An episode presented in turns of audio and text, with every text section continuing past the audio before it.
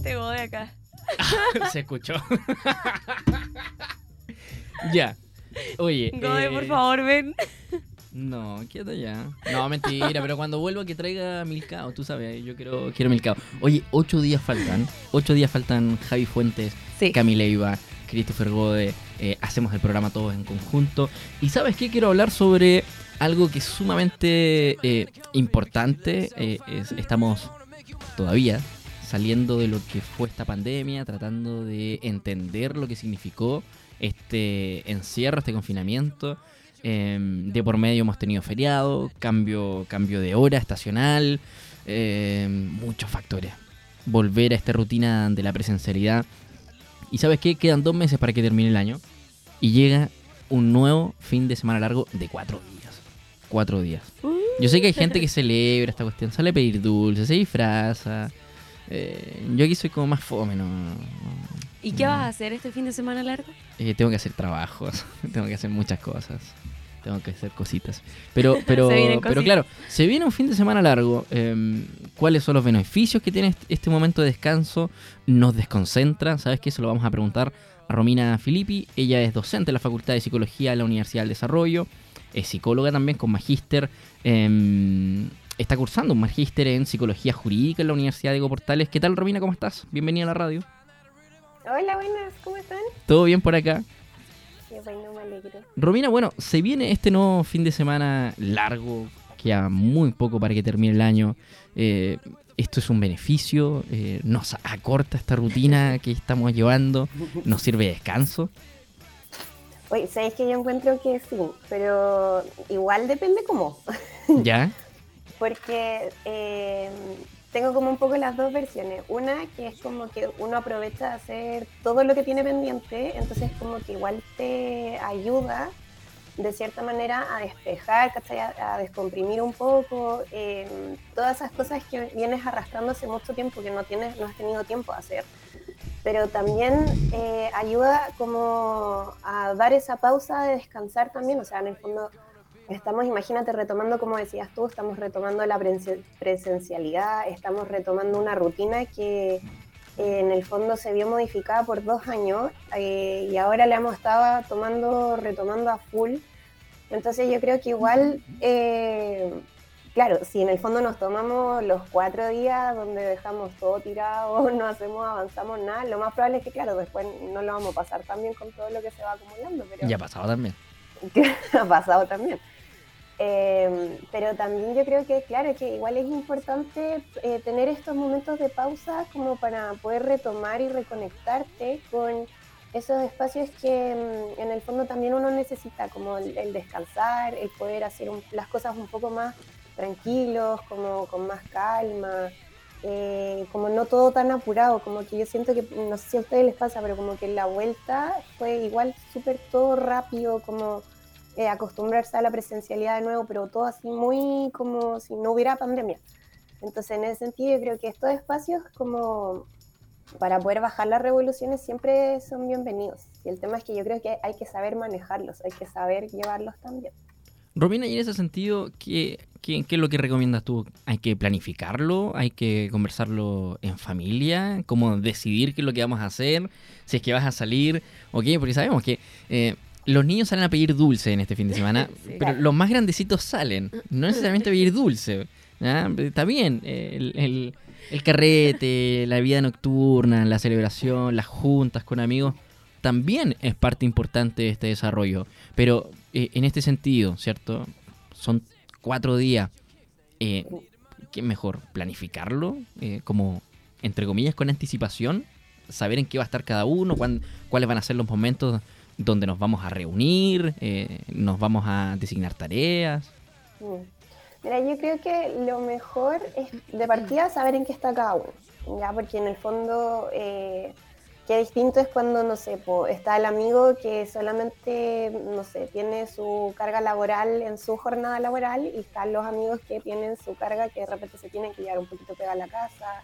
Eh, lo que estamos haciendo en el magíster tenemos que hacer cocina, entonces eh, claro que, de repente es bueno saber en qué están todos como para compatibilizar también las planificaciones, porque por ejemplo, yo me he dado cuenta que están saliendo hartos eventos, por ejemplo, para el viernes y para el sábado, pero no necesariamente para el lunes, que es 31, em, como eventos para grandes. Entonces, en ese sentido, eh, claro, yo igual decía que el loco ir a carretear el lunes, tener que reponerte el martes y ya el miércoles estar enchufándote de nuevo en la pega y, y en el fondo retomar una semana súper corta.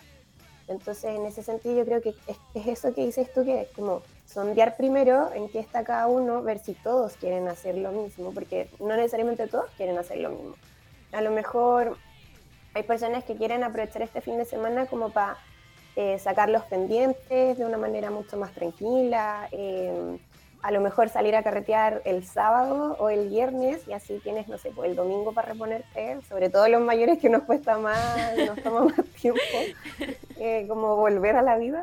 Es increíble, ¿eh? porque pareciera que la pandemia, este encierro, como que no, nos apagó bastante. Nos, nos, bajó el training, encuentro yo. Sí, sí, De todas maneras, es como que antes uno salía a carretear, te pegáis la ducha y retomáis el tiro, y ahora es como que uno necesita, no sé, días para poder revivir. Y en ese sentido, y en ese sentido eh, ¿qué síntomas ciertos se pueden experimentar a esta altura del año? ¿Hay agotamiento? Eh, me, imagino que sí. Estrés, cansancio, poca energía, o sea Igual es por el tema de los estudiantes, eh, carga académica, se viene fin de año, semestre más corto por el hecho de los feriados y todo eso. Y, los niños también, los niños también en los colegios, em, la agenda es mucho más apretada, la mayoría de los aniversarios de colegios son en estas fechas, entonces por lo mismo eh, como que se junta todo y se vive un estrés el segundo semestre que bueno, en diciembre ya nos relajamos, bajamos un poco la guardia y ahí no, estamos más tranquilos. Sí, en ese sentido, eh, yo creo que bueno, todos venimos un poco ya así como a qué hora se termina el año, a qué hora llega enero, febrero. Eh, porque igual, pues, en el fondo el, retomar este año ha sido a full, ha sido eh, súper rápido con retomar, recambiar, readaptar toda la rutina que nos veníamos trayendo el año pasado. Esto como, o sea, ya no, no, tienes que estar en tu casa todo el tiempo, sino que ahora, imagínate, uno se tiene que repartir entre el online, entre estar saliendo. Em, los profes, por lo que yo he visto con mis pacientes, parece que se han vuelto un poco locos dando tareas, trabajo.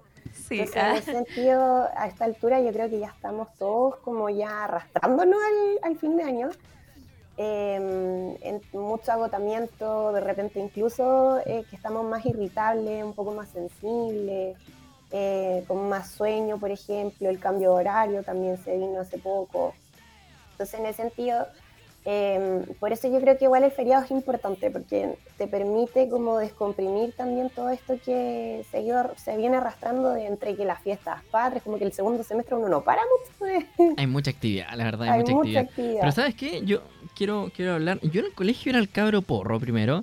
Eh, sí, pues, sí, es una realidad también. hay, Que, hay, que aceptar y para poder avanzar y, poder soltar. Bueno, yo era el cabro porro en el colegio. Eh, los primeros semestres siempre estaba repitiendo. Eh, que, el acompañamiento, que tutor. Eh, todo mal. pero los segundos semestres repuntaba totalmente. O sea, no sé, de repente tenía 3, 4, 5 promedios rojos, segundo semestre, ninguno, eh, eh, entregaba todas las tareas pendientes, me ponía las pilas. ¿Sabes lo que me pasaba a mí el segundo semestre? Era que los profesores como que bajaban la guardia, como que estaban más relajados mm. y como que permitían cosas, regalaban puntos, ya décima y ya déjenme en paz. Así como esa actitud, como ya por favor no quiero más guerra. Yo, yo sé que ese estrés también pasa la cuenta, pero, pero claro, en mi caso era, yo repuntaba los segundos semestres. El sol, no sé si era el cambio de estación. En una de esas también. pero, pero son muchos factores y claro, como, como, dice Romina, los segundos semestres no se para. Hay mucha actividad. Que el 18, que está esta cuestión, que después viene no sé qué. 18, 18 chicos.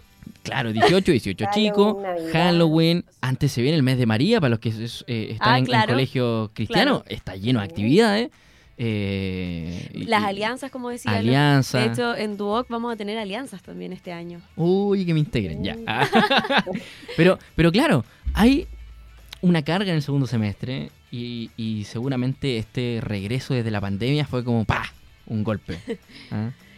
Este año ha sido más pesado, más pesado, más, más, más como difícil de como volver a la rutina, porque veníamos de algo que estaba en la comodidad de nuestra casa, el computador, estábamos viendo eh, las clases online y, no podíamos salir también por pandemia, etcétera. Y mm, este año hemos tenido que retomar absolutamente todo y, todo es un gran cambio, es un gran peso. En ese sentido, Romina, ¿cuáles son, o a tu criterio, las proyecciones, digamos, para el próximo año? Ya, si tal vez este año ya estuve así agotado, eh, eh, eh, en, a ver, en buen chileno estuve bateando así la perra, estuve mal, a lo mejor no, no salieron los proyectos que tenía en mente. Para el próximo año, ¿qué? Hacer, no sé, hay, algunas personas que hacen rituales, como para empezar con, con, más energía y no sé qué. Que desde tu mirada, ¿cierto? Desde la psicología, eh, ¿cómo se podría em, comenzar, ¿cierto? Ya pensando en que este año ya va quedando, pero muy poco. Sí. Eh, ah, me siento como la tarotista. sí, es que le dijiste cuáles son tus eh, predicciones. claro. pero no, em, a ver, sí, yo creo que ya el próximo año, eh, no sé si va a ser un poco más fácil pensando que ya estamos volviendo, o sea, ya va a estar la... No, sé si a ustedes les pasó que el segundo año de pandemia también se les hizo un poco más llevadero porque mm, conocían más o menos el... La rutina. Entre que la rutina, entre que la modalidad, o sea, eh, no sé, pues todos los profes que nos tuvimos que adaptar a la modalidad online, al primer semestre fue horroroso porque nadie sabía usar Zoom, nadie sabía lo que era un Meet, nadie sabía que era grabar clases. Eh, pero en cambio ahora ya en el fondo es como que ya está mucho más interiorizado, o sea, tú abres el computador, armas la reunión y, te conectas y ya está. Entonces en ese sentido yo creo que claro, es, lo mismo un poco como en el próximo año de que tú ya cacháis que en el fondo ya tenés tu rutina, lo que tienes que hacer, cuáles son los protocolos, Em, bueno, ahora que estamos eh, ya sin, prácticamente sin mascarilla, es como ya volver casi ya a lo, a lo más normal. Sí. Eh, entonces, en ese sentido, yo creo que sí sería bueno como cerrar el año de una manera eh, bien individual en ese sentido, como si para ti en el fondo es importante hacer algún ritual como para marcar la diferencia, claro que es importante poder hacerlo, porque finalmente los rituales, por ejemplo, eh, no sé, pues mucha gente a lo mejor no celebra el Halloween ahora, pero sí les gusta ir al cementerio el primero. Mm, sí. Entonces, en ese sentido, qué importante respetar esos rituales independiente del proceso en el que estemos. ¿ya? O sea, cuando estemos en pandemia, estemos en, saliendo pandemia, retomando o terminando. Em, yo sí creo que, claro, que es importante en el fondo respetar eso porque también es rutinario. O sea, en el fondo los rituales son parte de nuestros procesos, son parte de nuestra vida eh, son milenarios también, por así decirlo. Eso es cultural, eh, sí. Sí, de todas maneras, o sea, son, si bien no todos compartimos los mismos rituales, el hacer rituales es parte del ser humano. Mm. ¿ya? O sea, todas las culturas tienen sus rituales, nosotros tenemos nuestros propios. Entonces, en ese sentido, es súper importante no dejar esas necesidades de lado. Eh, en el fondo, escuchar también ¿sí? Por ejemplo, lo que les decía un poco en el fin de semana, o sea, si necesitamos parar, necesitamos tomarnos las cosas con más calma, si en verdad tú sabes que no vas a, revivir el miércoles, eh, no salgas el martes, no salgas el lunes, sale el sábado. Entonces, no, no hay que empujarse tampoco a hacer cosas que en el fondo no, no necesitamos, porque yo siento que la energía a esta altura del año tampoco, o sea, ya, ya estamos funcionando con lo que nos queda eh, pensando que ya estamos todos eh, planeando ya las vacaciones, que ya estamos todos cerrando. Entonces, en ese sentido, yo creo que igual es súper importante tener ese cuidado propio, como de, en el fondo, no presionarte a hacer algo que mm, sabes que a lo mejor no vas a cumplir o que te va a jugar en contra después.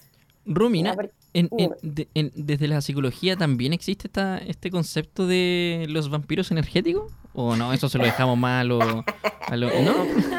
o sea, a mí en la 1 me lo pasaron. Ya, no, no, hay un ramo, ya, pero, pero, pero existe, se, se comenta, se habla de. en el fondo yo creo que más que el vampiro energético, eh, yo lo veo como la gente que mm, quizás no compatibiliza con tu funcionamiento. ¿ya? O sea, en el sentido, mm. Em, la gente que, por ejemplo, em, no es como que te presione, pero que sí te lleva al límite quizá más de lo que tú puedes, que en el fondo, eh, por como yo lo entiendo, es la persona que se beneficia de tu tu funcionamiento. Entonces, por oh. ejemplo, si no sé, pues a ti te cuesta poner muchos límites y justo conoces a una persona que le gusta estar empujando y probando y como que corriendo la cerca cada vez más, entonces claro que en algún minuto va a llegar una sensación de agote que tú vas a decir como esta persona me agota, ¿ya? Más que, mm, o sea, te lo hablo desde lo más, desde más mi rama que de esto de lo energético, que a mí también me hace mucho sentido, pero eh, viéndolo más desde lo teórico, claro, hay, personas que en el fondo nos, nos desafían, nos presionan, eh, prueban mucho, por ejemplo, el vínculo y eso produce un agote finalmente dependiendo de cómo uno también funciona. Entonces eso yo creo que igual es importante tenerlo presente, como ponte todo esto que dicen así como las amistades a prueba de todo o que porque mm, son familia uno tiene que aguantar todo, yo siento que no no, para nada. No necesariamente. Romina, un, último mensaje para la gente que nos está escuchando. Recordemos que también somos radio, eh, la radio del, del Duoc, ¿cierto? Eh, nos escucha mucha gente joven, estudiante, claro, nos están escuchando. ¿Algún mensaje? Eh, ¿Planificarse durante estos días? Em, ¿Qué hacer? Descansar. También. También puede ser. A sonar como súper cliché lo que les voy a decir, pero yo creo que ojalá buscar equilibrio, equilibrio en el sentido de que eh, es súper importante tener tus espacios de cuidado, porque finalmente son esos los que te van recargando de energía, o sea, imagínate estar así a full todo el año y no tener un espacio de disfrute, ¿ya? O sea, ¿de dónde sacamos ganas de poder seguir haciendo las cosas? ¿ya? por eso yo creo que es importante en el fondo planificarse, pero planificarse real, porque muchas veces eh, yo tú tengo una amiga que siempre me dice así como, hoy día voy a hacer esto, esto, esto, esto, esto y esto, y yo, ya, yo ya la conozco, entonces yo digo, obvio que no. Romy, eh, ¿sabes lo que pasa mucho? en, en Europa pasa mucho que la gente lleva muy planificada su vida. Yo tengo una amiga que es de Alemania y yo una vez le dije, oye, eh, ya te voy a llamar mañana. Y ella, no, mira, tú me puedes llamar en dos semanas más. Tengo una hora para hablar, te prometo. Si quieres te muestro un mensaje. Qué, terrible eso. Y, y, ella lleva una vida súper equilibrada, como dices tú. Entonces, últimamente he ido como adquiriendo eso, o sea, un orden, pero no, no, no tan, tan grande, pero sí un orden, eh, sí un orden eh, para estudiar, para dormir, para... A mí me gusta, a mí me gusta más por eso lo, lo en la cultura latina.